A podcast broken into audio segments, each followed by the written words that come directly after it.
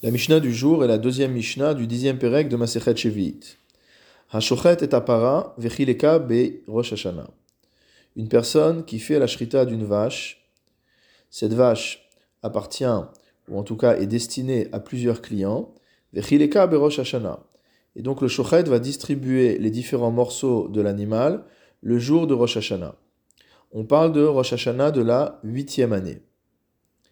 Il y a deux cas possibles à l'époque où on déterminait le Rosh Chodesh par rapport au témoignage.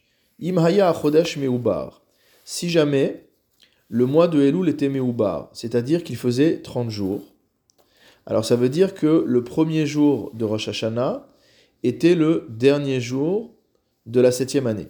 Donc le 30 Elul est le premier jour de Rosh Chodesh Tishri, et c'est en même temps le dernier jour de l'année de la Shemitah. Dans ce cas-là, Meshamet, il va avoir annulation de la dette. C'est-à-dire que la dette contractée par les clients de ce shochet va être annulée du fait que l'année de la Shemitah vient de finir, que c'est le dernier jour de l'année de la Shemitah, comme on l'a vu dans la Mishnah précédente.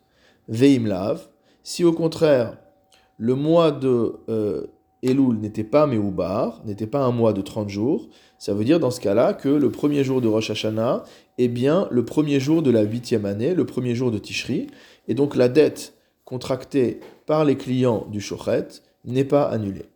Veimlav et no Meshamet. Haones vehamefate vehamotzi shemra. Il s'agit de trois cas pour lesquels la Torah a imposé une amende. Ones, c'est la personne qui euh, viole une jeune fille. Mefaté, c'est la personne qui séduit une jeune fille. Vehamotsi Shemra, c'est celui qui va médire euh, de sa nouvelle épouse.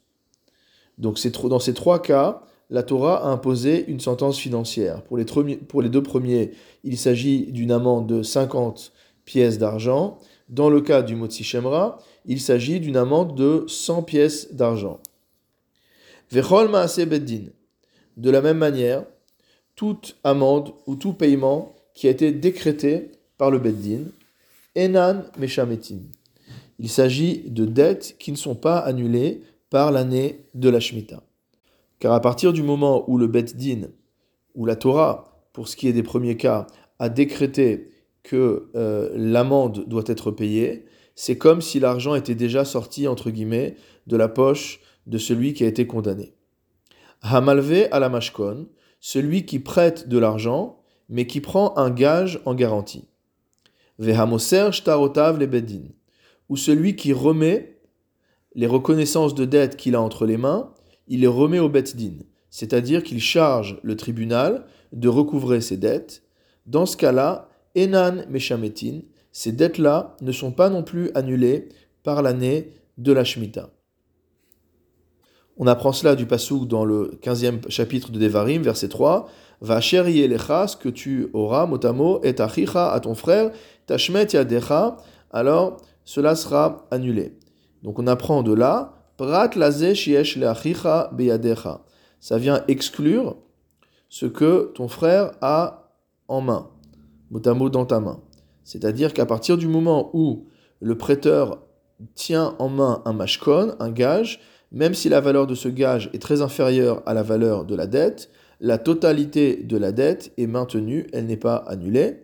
Et de la même manière, pour celui qui remet euh, ses euh, reconnaissances de dette au Beddin et que c'est le Beddin qui est chargé de faire le recouvrement de la dette, à ce moment-là, on considère que ce n'est pas quelque chose qui est dans ta main ou dans la main de ton frère, c'est entre les mains du Beddin, et donc il n'y a pas d'annulation de la dette.